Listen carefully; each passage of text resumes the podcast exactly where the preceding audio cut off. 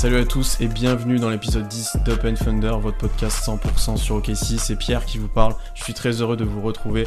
Je fais cette courte intro avant un épisode très spécial aujourd'hui puisque j'ai la chance d'avoir aujourd'hui avec moi Eric Horn, journaliste et insider du Thunder pour The Athletic. Le podcast va être en anglais, donc je m'excuse pour ceux qui ont du mal avec l'anglais et je m'excuse aussi par avance pour toutes les erreurs que je vais faire. Uh, so now let's switch in English. Erik Horne, thank you so much for coming on. It's going to be a real pleasure talking with you about the Thunder. Yeah, thanks for having me, Pierre. Man, uh, I always enjoy talking about the team, and I always enjoy people taking interest in the team. Uh, first, for the French fans who don't know you, uh, can you just introduce yourself and your work? Yeah, um, you know, I've, I've been covering the Thunder for five years. This is my first year covering the Thunder for the Athletic. Um, I covered the Thunder for four years at the Oklahoman in Oklahoma City. Uh, my first year was Kevin Durant's last year in Oklahoma City. So it's safe to say that every season I've covered the Thunder has been full of excitement, uh, full of action, some fun games to watch, great players to watch, and it's a really cool team to follow because they always compete and they always have since I've been here, had you know All Star, Hall of Fame caliber players. So you were here for the separation with Kevin Durant, actually. So that might be a good things to cover. Yeah, no, um, it was an interesting time, man. Uh, you know, to see Durant and Westbrook kind of at their sort of the peak of their powers, uh, trying to work together to get a championship, and then to to see it kind of unravel too. Um, you know, in the past few weeks, I've kind of had a lot of time with the coronavirus stuff going on, and you know, I start I, I've watched some clips of those guys playing together, and it's kind of it's cool to see it, but at the same time, it's bittersweet because the more you watch them, the more you realize that they were really missing some things yeah. that could have um, helped them, you know, to be a great team. They didn't really have a real offense it, a lot of it was just those guys having to make plays on their own. And that's a really discouraging thing, especially when you see now the Thunder plays, you know, more more of a team uh, team oriented basketball. It's less isolation, um, and the ball moves better. But it's a shame that that wasn't the thing that happened with those two guys because they were so good individually that I think that the team sort of kind of just fell back on their individual talents rather than developing, you know, a better system. Yeah, uh, I mean, maybe the roster construction was not good for them too. Uh, you talk about um, how we all Thunder play offensively, but there is no shoot, shooting around them.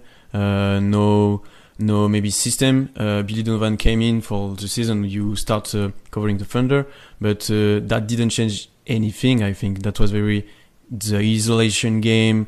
Uh, Westbrook in pick and roll with Adams and KD just with a screen to to get an open shot. But I agree with you. There is no very. Um, it's it's not like the Spurs, you know. It's not like this year, as you said. Yeah, yeah. You, you know, it was it was usually it was very predictable. Um, they didn't get into offensive sets very quickly. Um, it usually came down to those two guys making a play at the end of the shot clock.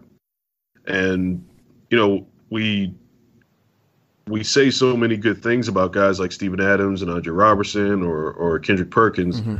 but the Thunder never could get well-rounded players around those guys or enough well-rounded players around those guys. Like Steven Adams was a guy that was limited, you know, in terms of how he could space the floor. Andre Robertson was a guy who, who wasn't a very good shooter uh, who had to just rely on stuff around the basket and, and, and cuts.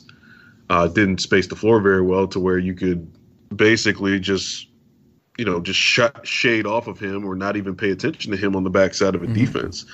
And that just makes everything more difficult. Um, you know, the, the, the inflexibility of some of their lineups, whether it was Scott Brooks or Billy Donovan, um, some of that speaks to them not having the proper personnel and some of it, frankly, is just bad luck. Like, I mean, they had a lot of injuries, um, but um, yeah, you know, some of it's some of it's just bad luck too because you also have for, for as for as much as they lacked offensively in terms of guys that could that could do a little bit of everything to help Durant and Westbrook, they also had guys that were unique. You know, Serge Ibaka is a really unique player in NBA history. He was a rim protector who could space the floor. There just aren't that many guys like that who can guard every position on the floor, can protect the rim, and can space out to three. When you have a guy like that, it's hard to come up with excuses for why you can't win a championship. They they they, should have won at least one. Yeah. Um, just disappointing that they couldn't with with as much talent as they had. Uh, one regret I have with Ibaka, it's he only plays a four position. You know, he was never the center. Yeah. He was always with Adams or uh, Kanter, and we never use the small ball lineup. You know, with Ibaka and maybe KD uh, playing the four, and I believe that could be a solution uh, in the past to one against the Warriors, one against maybe the Spurs at one time. Um, that's the regret I have because right now Ibaka is doing very well uh, in the with the Raptors, playing the five, maybe playing the four too. But uh, we Donovan or Brooks never tried that. Yeah, well, like with Ibaka, you know that, that was a frustrating thing because I think the Thunder's, you know, the Thunder's best lineups was when, when they went with Ibaka at the five and slid Durant up to the uh, four, and um, you know, as we said, like Steven Adams is a good player, but he's not as good as Serge Ibaka. And when you slide Ibaka up, you know, it allows for you to get another perimeter player out there, and, and people people want to knock Dion Waiters or whatever, but in that 16 year, he was Dion Waiters was probably playing the best ball of his career. He was good enough. Um, he was he was pretty stout, strong defensively. He wasn't a great defensive player, but he was good enough to where he he could guard a couple of different positions and he could switch. Uh, Robertson obviously was a guy who you know could guard a lot of different positions, um, all the way up to the four. And then you know Westbrook can switch too, and Westbrook's not a great defender, but he's six three and he's and he's pretty strong, uh, particularly like as a post defender.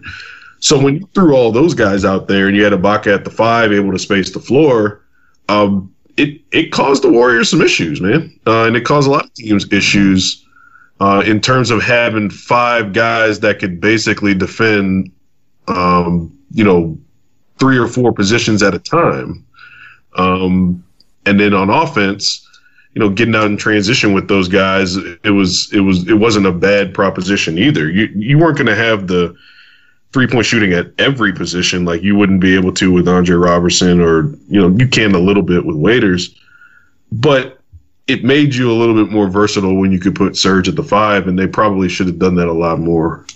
Yeah, maybe in 2016 that was the thing uh, that can um, help us to to beat the Warriors at the end. That was, as you said, Waiters was amazing this series. Uh, he defends Thompson, he defends Curry very well, and I believe a lot of Thunder fans love him for that. You know, uh, uh, he take a big part in the heart of the fans because of it. Um, to get back maybe a little bit to your work, um, everybody knows that one guy had a particular relationship with the Thunder.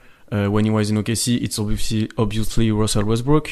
Uh, did you have any trouble with him in interviews, or maybe a story to tell about that? well, I mean, everybody everybody who covered Russell for as long as I did had some kind of issue at some point. That's just that's just kind of comes with the territory. Um, Russell was fiercely devoted to keeping that team as private as possible, as um, as kind of close to the vest as possible.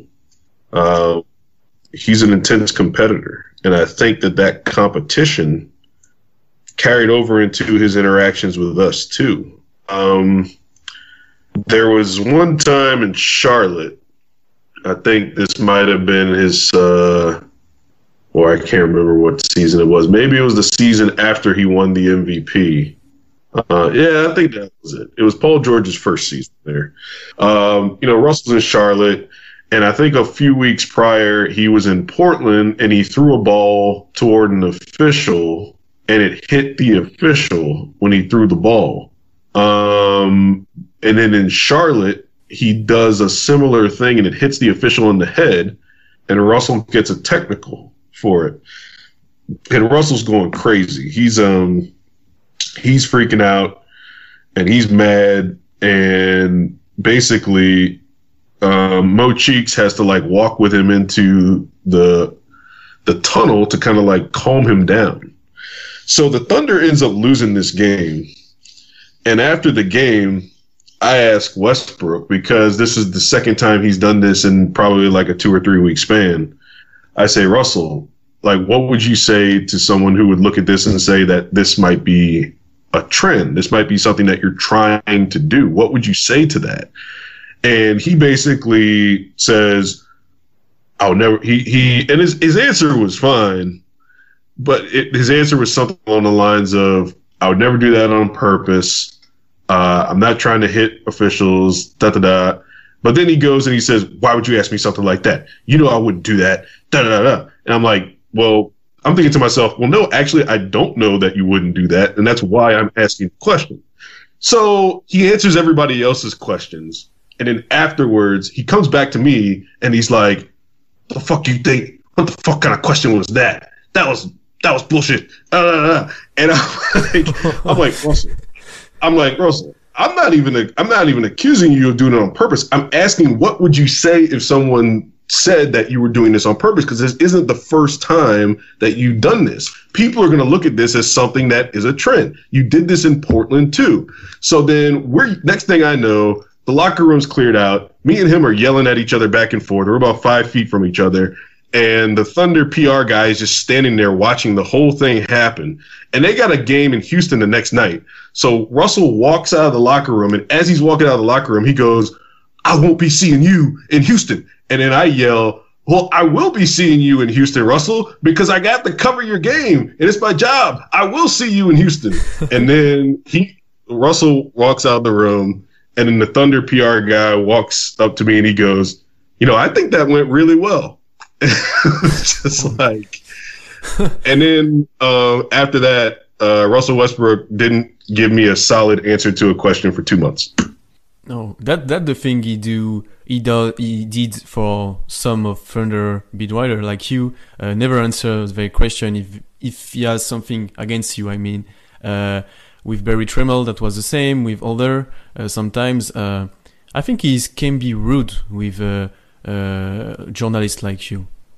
Yeah, yeah, and it's it's kind of part of his persona. It's it's it's a, it's a game to him because I think he uses that to to keep control of those situations because he knows that he can kind of manipulate those situations to his advantage. And he did that several times when I covered him. He would basically put guys into what I call timeout if he didn't like the way that a question was asked, um, and he didn't like the way that you explained why you asked that question he would basically just cut you off for a certain amount of time until he felt like you were allowed to get an answer from him. So he cut me off until after the All Star break, and then after the All Star break, we were fine again. So it's just it's it's just kind of par for the course when it comes to Russell, and uh, yeah. you know by all accounts he's been fine in Houston. He, he's he's been he's acted decent, and I think that last year in the playoffs was kind of a humbling thing for him uh, with the Berry Tramel stuff, and mm-hmm. Dame Lillard was like a complete professional compared to Russell, who wasn't. And I think that that was something that kind of, you know, probably changes the way that he approaches it too. Yeah, I think so. He changed. He changed uh, his way of approach it, like you say in Houston. I mean, I don't think he did the same. He do the same thing in Houston, and. Uh, uh, when he, when he came back um, with Houston to play the Thunder in Oklahoma City, uh, so you are in the game, you were in the game, and um, how was it to cover it? And did you have a particular things from him? Did he remember you? And uh, you know, there are a connection or not at all? Uh, you know, he was great. He was great to everybody, and and I think that the setting and that night made it to where you know, it's one of the thing, one of those things where it would have been silly for him to not be respectful and appreciative because I think it was a celebration of him that night. Even though Houston lost and the Thunder played really well, um, that night was about honoring him, and the, the, the fans were fantastic. I think Russell was great. Um, one thing that I've always admired about him, no matter what we kind of butted heads about, he never took nights off, uh, and he understands that it's not just about him winning in competition, but it's about entertainment and it's about entertaining the fans. And that night in particular, I thought was one of the most entertaining nights I've ever seen him. He did all the same things he did when he was a Thunder player, running to the mm-hmm. running to the crowd and yelling and doing his pregame stuff and playing to the crowd and, and having a good time during the game. And um, you know, people people were kind of have different opinions about Russell being polarizing, whether you like his game or not. But one thing you can't really question about Russell is how much he loves to play and how much he loves to entertain. And I think that that's one of the things that people appreciate about him in Oklahoma City more than anything that he played his hardest for them for you know 10 years and he never took a night off um, and that was an awesome night just to be around that you know I, I i can i can think about all the times that we had our little differences or whatever but i i am appreciative of how how much he cared about putting on a show for for Oklahoma City. that was really a perfect night for Thunder fans because uh, Russ did a great game and uh, have a great game and uh, and the Thunder won by far and very easily uh, against Houston. You know, Harden was not that good. Uh, Ferguson did a great job, and all was perfect. I mean, uh, a lot of French fan was um, was awake, you know, during the night to watch this game more than more than usual because that was a Russ comeback. That was a big thing, and I believe everybody liked what the Thunder organization did, uh, or Russell uh, played, or he was around the field, and uh, that was amazing. Like you said. Yeah, yeah. I mean, it worked out. If you're if you were a person who just roots for the Thunder, it worked out perfectly because Russell got to play well um, and and the Thunder really dominated in every other aspect of the game. Like you were talking about Terrance Ferguson, he played great against James Harden. You know, Chris Paul was awesome. Um, that was that was a really you know important game, um, not just from like a Russell Westbrook standpoint, but you know the the first game that the Thunder played against the Rockets earlier that year, they lost, and and they really um, you know, that was a game that they probably should have won. So that was important for them to to be able to, you know, come back and uh, not not come back, but but, but you know, reassert themselves in that game and, and and and show as much dominance as they did. And just from a standing standpoint, you know, the Thunder has a two one advantage against the Rockets in the season series. That's important too. So um, that that was a big game. That was that was a big game for everybody involved. Yeah, yeah we talked uh, a lot about Westbrook. Uh, now he's not in the franchise anymore, and CP3 is here, and he's also a player who was a big all-around influence, you know, in the organization, in the locker room. Um, did you see and feel this difference between this year and the year before? Yeah, you know, when it first started, I tried not to jump to any conclusions about it. I wanted to see kind of how it played out and talk to some people about it and, and, and what it was like. And the farther it got into the season, I think the more guys got comfortable kind of talking about the difference. And there was a difference. And I think that, you know, guys kind of walked on eggshells when Russell was there. And it's not to say that that wasn't successful because clearly the Thunder won a lot of games with Russell controlling the locker room and the franchise the way he did. But it's just kind of proof that there are different ways to lead, there are different ways to you know, run a run a team and run a locker room. And I think Chris Paul is different, um, and he does it just as successfully as Westbrook does. Uh, and and I think that it's a different atmosphere now. It's more loose. Um, you know, guys get more shots. Um, I think there's a different flow to games now uh, because there was a little bit of an unpredictability when it came to Russell Westbrook in certain situations. You didn't know if he was going to take a bad shot um, early in the shot clock or, or a shot that was a low efficiency shot. I think that there's more of a flow when it comes to you know, closing games, as you've seen with Chris Paul this year, you know, once they get to the final five minutes, you're going to either get a good shot uh, from Chris Paul or or he's going to get somebody else a good shot. It, it's a little bit more um, more of a rhythmic offense in that sense.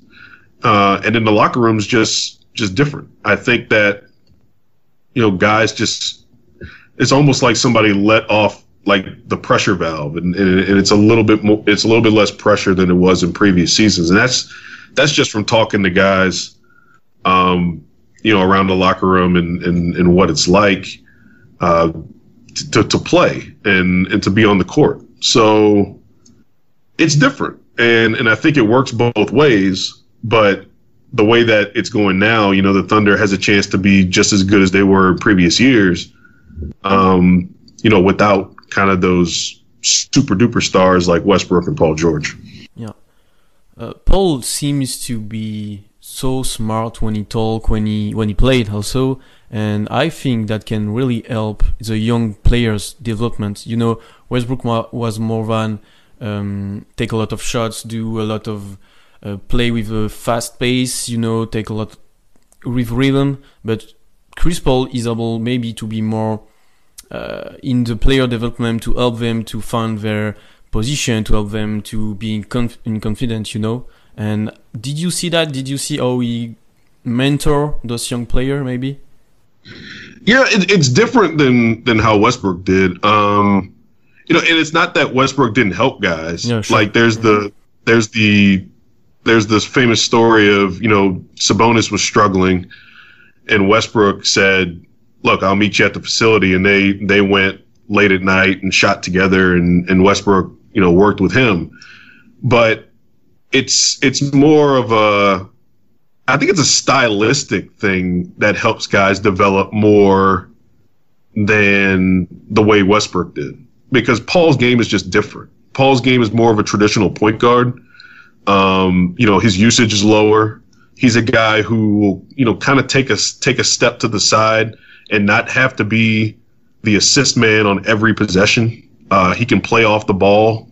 Uh, he has a willingness to play off the ball more. Um, and I think that that helps other guys when they feel like they're more involved and they have more of an investment in the offense. Mm-hmm. Uh, that they're not just, you know, an, a means to an assist. Because when you play with Russell Westbrook, a lot of what you do has to be catch and shoot. You got to be this guy who's ready to fire and ready to play on the perimeter. That's sort of what happened to Sabonis his first year um, because they needed spacing. Um, and I'm working on a story on Darius Bazley. And if you look at his numbers compared to Sabonis's first year, they're very similar uh, in terms of their usage, the types of shots they're taking, um, and then your traditional stats: points, rebounds, assists. Um, but sometimes when you play with a guy like Russell Westbrook, you you you have to fill certain roles, and you don't get to do some of the other stuff yeah. that um that it basically requires you to be an all around basketball player. And I think that that is more helpful. I mean, you can develop those skills a little more when you play with a guy like Chris Paul. Not to mention, there's just a trust factor that Chris Paul, I think, has with guys that that's a little bit more than Russell Westbrook too. I think toward the end of Westbrook's time in Oklahoma City, he did trust guys more than um, when he first took over the team post Durant. It's just that a lot of those guys kind of let him down in some really tough situations. I think about the first game against Portland in the in the playoffs, Russell played about as good of a game as I think he, he's he's ever played in terms of just being a point guard and a facilitator. You know, he sh- he shoots fifty percent from the floor. He doesn't take a ton of threes. Makes around forty percent of his threes. Low turnovers. Um, but Jerami Grant and Terrance Ferguson just don't make any threes, and he's just hitting them in the corner time and time again, and they don't make any shots. Um, so I think that that sometimes is something that gets overlooked too when were talking about development. Is Russell was hitting these guys in places where they had opportunities to make shots and they just didn't. I I believe, for example, if you uh, this year's trio of guards with Paul Schroeder and Shai uh, was amazing in the clutch, for example. And I'm not sure Yeah. if Westbrook was here uh, and no Chris Paul, that works that well, you know, uh, because Paul was able to not take not take the ball, let the ball to Shai or to Schroeder, who have great season. Uh, and Yeah. and um, that was a big thing. I think the the tree of ground and the clutch things. What and Chris Paul is a huge part of it. Yeah, and you know, a, a big part of the clutch is just Chris Paul has a what's basically for him an automatic shot. Yeah, You know, that elbow jump shot late in games just automatic. And you know, Russell, for as explosive as he is, I, I just don't know if he has just an automatic shot at this point in his career. Like his his mid range jumper is not as good as it used to be. He's never been a great three point shooter, and he can get to the rim, but is that an automatic shot in crunch time? Is that something that he can he can call on in crunch time? Um, with the way that the that Houston's spacing the floor now, it probably is more of an option that he can get to the rim and score when he want when he when he needs to in crunch time. But that's such a weapon for Chris Paul late in games now. And even when other teams know it's coming, he can still all he needs is that one screen and he can get to that spot. Um, and either he's getting free throws or he's going to make that mid-range jump shot. And that's just a that's just such a killer for other uh, teams because you know the Thunder can set their defense. Then I mean, if Chris Paul makes that shot, they can set their defense, and their defense has gone from you know early in the season being one of the worst in crunch time to one of the best. And the reason it's one of the best now is because you know Chris Paul Chris Paul's so damn efficient. Like his offense is so efficient now that they can set their defense and they can they don't have to play with the pressure of having to defend in transition like they were earlier in the season. and and, and he had this this rip move, like you said, you know, to go to the free throw line, you know, rip move of the day, like you said. Uh, that always make me laugh because when he plays against you, you hate him to do that, and when he do he did that for the Thunder, I really like that, and you know, that was always an automatic tweet to like you to say. Uh, a rip move of the day with Chris Paul, you know, and uh, Yeah, and it's it's unbelievable how many times he gets guys with that man. It's just crazy. yeah and uh, i think like you said with all we play and oh, this automatic shoot from the elbow and all those stuff he as a thunder over overachieve you know this season because everybody saw them not in the playoff maybe tanking and uh, trade all the good players. But because of chris paul and because of the factors like injuries uh, there are no fifth in the west and maybe they can play something in the playoff if uh, the playoff are played, of course. Yeah, you know, it's uh it's gonna be interesting to see what the format is when the league starts playing again. Um, how many regular season games they're going to play before they go to the playoffs? Um, what the format's going to be once they go to the playoffs? Uh, I, I don't. One of the advantages for the Thunder to me, and this plays directly into Chris Paul and how good he is in late game situations, is they were such a good road team this year um, that I don't think that you know some teams have a big advantage playing at home, and the Thunder is one of those teams because their their home crowd is really good, but they were so good on the road because Chris Paul was just if you if you kept the game close, he was going to give you a chance to win at the end of games. And I think that's going to play an advantage for them playing in a neutral site. You're not going to be able to feed off of a crowd. Um, you're not going to be able, you know, to have that home court advantage. And when all things are neutral, what do you have? You have a guy who can get that shot anytime he wants, and he's going to put you in the right positions to succeed late in games. So I'm interested to see how the league comes back, what it looks like, because I think that um, I I think I have a, a little bit more confidence in the Thunder now than I did before uh, the coronavirus hit. Oh, that's interesting to to know because I was very uh, I I was trusting the Thunder before the the confinement and you know all those things, uh, especially if you play Utah. And right Yeah. now, right now with you know Bogdanovich is hurt and there is um, inside stuff with the Utah Jazz about Gobert and Mitchell, maybe you know. And uh, I feel very confident if the Thunder play the Jazz in the first round. And like you said, if you if you think there is an advantage to play in a neutral place, uh, for example, Utah is a big place. When uh, I remember the playoff uh, two years ago, uh, yeah, the audience was big... huge and uh, they play a huge role, and that can be a good thing, like you say, yeah. Yeah, and you know Utah's got one of the best home crowds in the league, and what happens when you negate that? What happens when you know you got to play neutral site and it's basically just you know all bets are off there. It's it, it I think that that plays in the Thunder's favor because they have a guy like Chris Paul.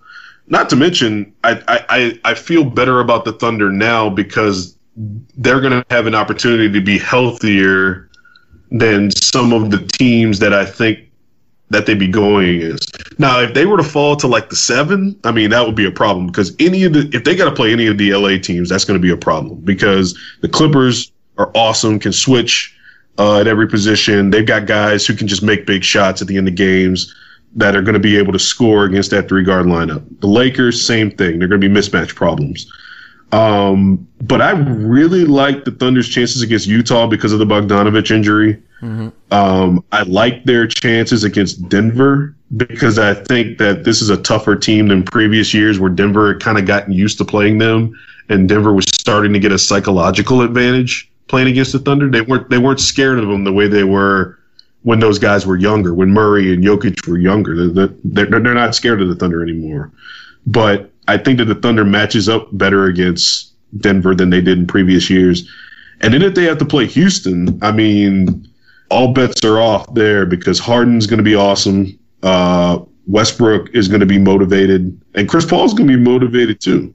I, I think that might be the most interesting series if they had to play Houston. I think that would be really interesting in terms of the matchups. I give Houston the edge because I think uh, just stopping Harden would be just really tough, um, especially with Dort being inexperienced, Ferguson, you know, not not playing as well as he had uh, last year. He could he, he can do it in spurts, but Harden would get him in foul trouble. Um, and then if they want to play the three guard lineup, I just I, I, don't know how long they could stop Harden in a series. Yeah, yeah. I, I mean, Shai will be the primary defender on Harden. So I'm not sure this is the best guy to put on James Harden right now. Ferguson, I think it's w- way better to defend Harden. And uh, the storyline be um, the storyline uh, about this series, uh, Thunder Houston, if it's happen, uh, that's gonna be amazing. I think for you guys, for the journalist and beat writer, you have a lot of story to write and a lot of things, and all the fans gonna be mad because Houston and Oklahoma City. I mean, there's a kind of uh, rivalry between those two cities or those two teams after all this season, after after the Beverley things, after the trades, after all those things. Yeah. I actually think, you know, I actually think in the Houston series that Dort would be the first guy that would guard Harden. Uh, I think they'd put Shai on on Westbrook because you would want now if if he gets out in transition, all bets are off. I mean, that's just a problem. They, that, that, which is which is why the Thunder really have to be efficient against Houston and and um, you know obviously make shots in the half court, but you know also control the glass. But I think that you know in that in that matchup where the Thunder beat them at home, you know the Thunder was okay with Westbrook posting up Shai. They were okay with that. Mm-hmm. If Westbrook wants to go into the post against Shai and settle for a shot that's going to be you know, contested or if he's going to get a two, I think they'd rather that than Harden hitting the step back or PJ Tucker pulling up from the corner off of penetration. Uh, Dort would be a little bit more disruptive on Harden at the point of attack. And then you rotate Ferguson in there who can, you know, Ferguson, when he's really locked in, has good enough footwork to where he can kind of avoid those fouls on Harden. We've seen that before. Uh, a mix of a mix of Dort and Ferguson, and then some Schroeder late in games too, because Schroeder is a guy who's confident enough to take that challenge on Harden. I think that they they can give him. I guess, is some problems. I mean, but you can only stop Harden for so long. But I think Dort would be the guy who would start on him uh, at the beginning of games. Uh, we mentioned uh, sometimes during this podcast uh, Terrance Ferguson, Lu Dort right now, and we can add to mm-hmm. these guys um, Hamidou Diallo, Abdul Nader.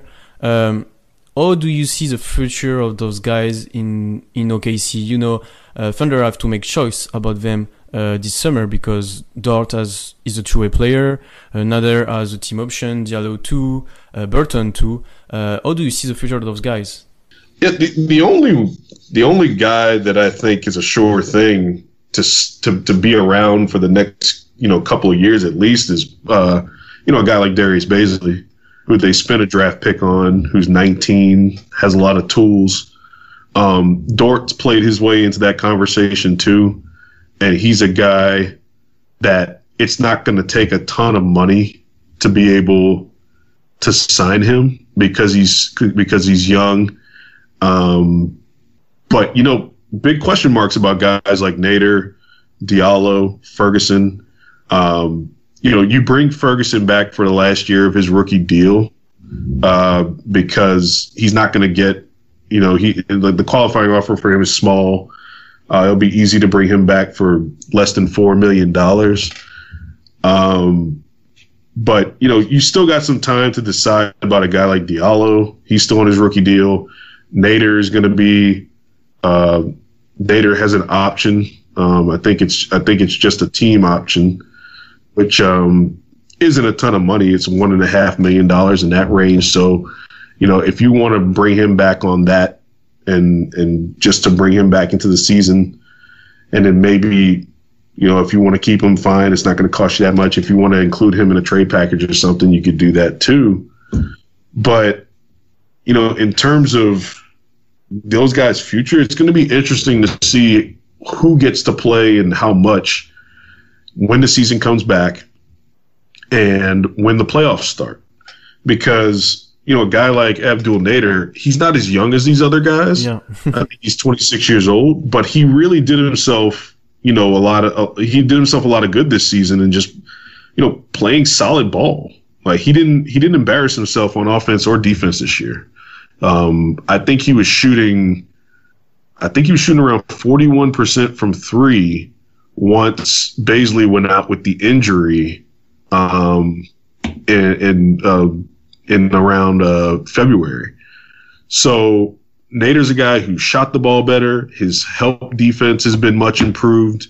Um, he can slide up to small ball four, which we've seen Billy Donovan do. Um, he's a guy who, you know, has, has earned a lot of trust within that organization. I don't know if that's going to help them in the playoffs.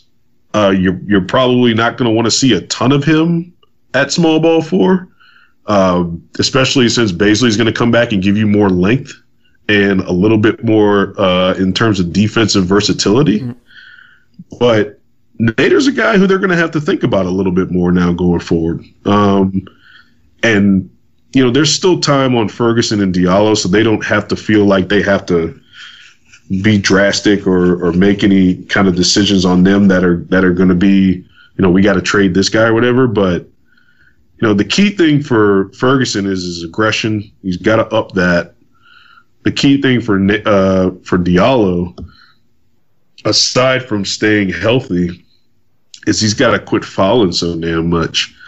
Um, Hamidou Diallo fouls way too much, and he uh, and he doesn't really have any kind of semblance of a jump shot yet. Uh, even though Ferguson doesn't make a lot of jump shots, you can at least say that he has some kind of decent form on his to where he can get into some some hot streaks. Diallo's still got to find a jump shot. He's still got to stop fouling so much. You know, you know frankly, Ferguson's got to stop fouling so much too.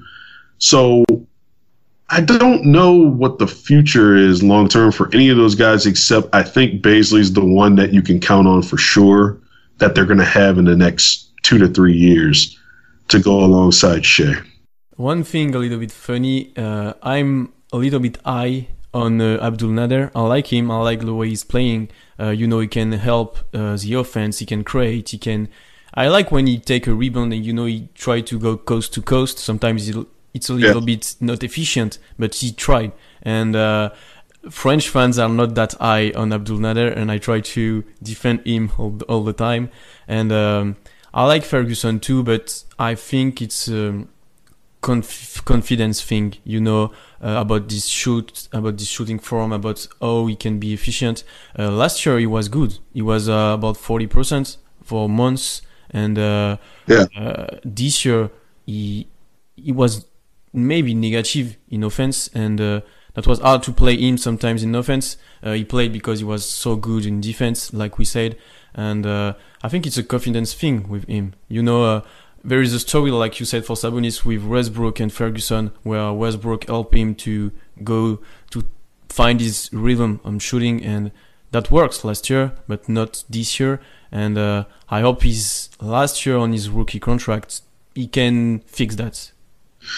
Yeah, you know, and and I hope that he can find he can find some kind of rhythm somewhere. Um, whether it's with his shot in the half court, which I, you know, hopefully he he's been able to practice during the during the downtime and or even just get it, get his mind off of it. And maybe so, maybe the timing will be good for him in terms of finding his offense because maybe he was overthinking some. Yeah. But you know, they're just little things that he still needs to get better at. He still needs to get better at you know attacking closeouts, um, drawing the defense, and you know maybe not every time trying to go up for a layup because we know he's not very successful at that because he's not so he's not strong. Um, drawing that defense and making a pass to another player um, you know, his off ball cuts at times have been good. Um, you know, getting to the free throw line more, having confidence to to, to drive and, and you know take contact and get to the free throw line because he's not a terrible free throw shooter. Um, I think there are tools there. There really are.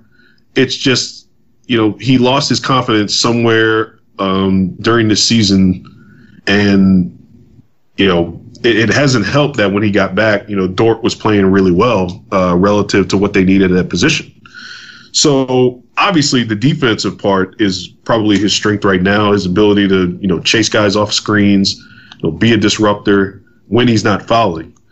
Um, but the offense has just a, such a long way to go to me in terms of the confidence that, um, you know, it, it it's it's hard for me to see how valuable he's going to be for them in a playoff series yet. I, I, I know the def- defensive part, they're going to need him, but I, I think about the offense, and I think that he can really hurt them in some instances because of his unwillingness on offense. I agree with you. He has so much athleticism. You know, Ferguson, he can jump yeah. that high, and he never used that. He never used that to to half court. He can use that on transition, but with no more Westbrook. He can. There is no no transition with Chris Paul. You know, it's more slow team, so it's hard for him to to to have this situation. So you have to use, like you say, this athleticism to to drive to the hoop and try to make stuff around the hoop and develop his strength to to to absorb contact and go to the free throw line. Because, like you said, he's good on the free throw line.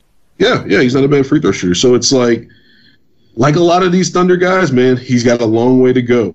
and you know that's that's kind of what the Thunder's been known for, man. Taking these guys that they think they can, you know, turn into complete players, but they'll be good at one thing in particular, but that's not enough to make up for not having skills at all the other stuff that you need to be a contributing basketball player. Um, even a guy like Andre Robertson, he had to be he he literally had to be the best defender, the best perimeter defender on the planet to justify playing him. Mm-hmm. Like if he's anything less than that, it's not worth it. He had to be the best perimeter defender on earth, and he was until he got hurt. So it's like uh, you you would like for the Thunder to develop some guys to have some guys with some more all around skills, which is why when you look at a guy like Darius Bazley, you kind of get excited because you can see kind of the roots of a guy that kind of has feel. He gets it. He knows he can put the ball on the floor. He can contort when um, somebody's trying to contest him at the rim. He can kind of navigate around guys and like find a shot in midair. Um, he's not afraid to shoot. Um, when you see a guy like Bazley and you're like, okay, that's that's kind of the the recipe that we're looking for in terms of a guy that can contribute in more than one area. Yeah, sure, sure, sure. Uh, about all of those young players, I can just advise everybody to read your articles, your series of articles about them. You know, you wrote some articles about players' development with video, with uh, stats, with all those things, and that's very good. I mean, the last one about Ferguson, we talk a little bit about him, and that was very good. And we talk about strength. We talk, you talk about that uh, in your article. Yeah, and uh, you know, I'll have one about Darius Bazley uh, this week. It might be out by by the time you um, you post the podcast. I'm I'm still working on it a little bit, but uh, you know, really interesting just looking at Bazley and and how he's played this year. And I'm not saying he is Domantas Sabonis because he's not stylistically. Mm-hmm. Um, I think he's closer to like a Joe Ingles or and I'm not again I'm not saying he's Joe Ingles because Joe Ingles is a fantastic basketball player, but if like if you looked at like a best case scenario, you'd see him turning into a more athletic version of that. A guy who can who's a competent defender, who can put the ball on the deck, left-handed playmaker, um, can go between the three and the four spot, mm-hmm. and is a guy who can play in a bunch of different kind of lineups to where you plug him in and you know he's going to be a guy that can create some offense and not kill you on defense. But when I bring up the Sabonis thing, it's like the way that the Thunder's kind of used him this year is similar to the way that they used Sabonis his first year. A lot of catch and shoots from three, even though that's not necessarily a strength. Um, and just the the per minute numbers are very similar, uh, particularly with the usage. But what's encouraging is that he's already a guy who has like a higher usage than a Terrance Ferguson or an Andre Robertson. Like he's not just out there just taking up space. Like Bazley's going to do stuff when he's out there. And that's that's really encouraging from a 19 year old who hasn't played basketball as much as some of these other guys. Know. Yeah, that's really encouraging. Yeah, I, I agree with you. And one thing positive with him, it's at the beginning of the season, you may you might not bet that he he gonna play uh, all this time, like uh, maybe 15 minutes per game, something like that, when he was not hurt. Yeah. So it's very encouraging to see him already here, already in the rotation, and already doing stuff. You know, create uh, shoots. He, he has a night when uh, he shoot maybe four for four for three or something like that. I, I don't know if you remember, yeah. but that was very impress- impressive. And uh, yeah, you can. His ceiling can be very high. Yeah, I, I think he's got a chance to be a rotation guy for them in the future. You know that that's the guy along with Shai and and Dort, if Dort can, you know, kind of iron out his jump shot a little bit, um, it kind of it kind of comes and goes. But I also like Dort too. I like that Dort's not afraid to you know put the ball on the ground and, and drive. Uh, he's a guy who can take it off the backboard and go coast to coast. Um, yeah, I, I, I really like what I've seen from him too, considering he's only 20. So those three guys to me are guys that you can say are going to be a part of the Thunder for the next two to three years. The rest of the guys, to me, um, the rest of the young ones are up in the air. Okay. Uh, I think we have to to conclude this episode right now. Uh, thank you so much for coming on. Uh, that was a real pleasure to talk with you. That was very interesting, and I'm looking forward to your next work on the Thunder. So about Darius Bazley, as you said. Yeah, yeah. Thanks for having me, Pierre. You know, the, you know, talking about the Thunder gets me excited about you know, watching them again and, and, and, getting back into the groove. And I know it's been tough for a lot of people out there not having basketball, but I, you know, from everything that's been written and that that people are talking about, it's getting closer. You know, we're getting closer to, to, to, to getting it back. And I know the players are excited. Um, so I'm getting excited too. Maybe in Disney World uh, soon. You know? Yeah, yeah. We can go down to Disney World and wear masks and stay away from each other. Yeah, yeah. That, that's gonna be weird for you, I think. If you if you have to to um to go there, I think to stay far from each other, that's gonna be a real thing to to live. I think. Yeah, yeah. It, it, the whole thing's going to be adjusting for everybody, but I think everybody's going to be so happy that the game's back that we'll we'll get back into it pretty quickly. Uh, again, Eric, thank you so much. And now I have to conclude in French. Euh, donc en français maintenant, j'espère vraiment que cet épisode vous a plu. C'était vraiment quelque chose d'énorme pour moi de, de parler avec Eric Horn. Je m'excuse encore une fois pour toutes les fautes d'anglais que, que j'ai pu faire dans l'épisode. Je pense qu'il y en a beaucoup, mais j'ai fait de mon mieux. Euh, J'espère que ça reste compréhensible. N'hésitez pas à me faire vos retours sur l'épisode si ça vous a plu, si les épisodes en anglais ça vous intéresse, euh, puisque ça permet d'avoir de, de, sacrés invités. Euh, J'espère en faire d'autres avec d'autres invités. Euh, n'hésitez pas aussi si vous avez des points que vous n'avez pas compris et que vous voulez une traduction, n'hésitez pas à me le dire en commentaire et je le, je le ferai avec plaisir. Euh, voilà, euh, j'espère que ça vous a plu autant que moi. On se retrouve très vite, euh, peut-être pour des playoffs. et en attendant, prenez soin de vous.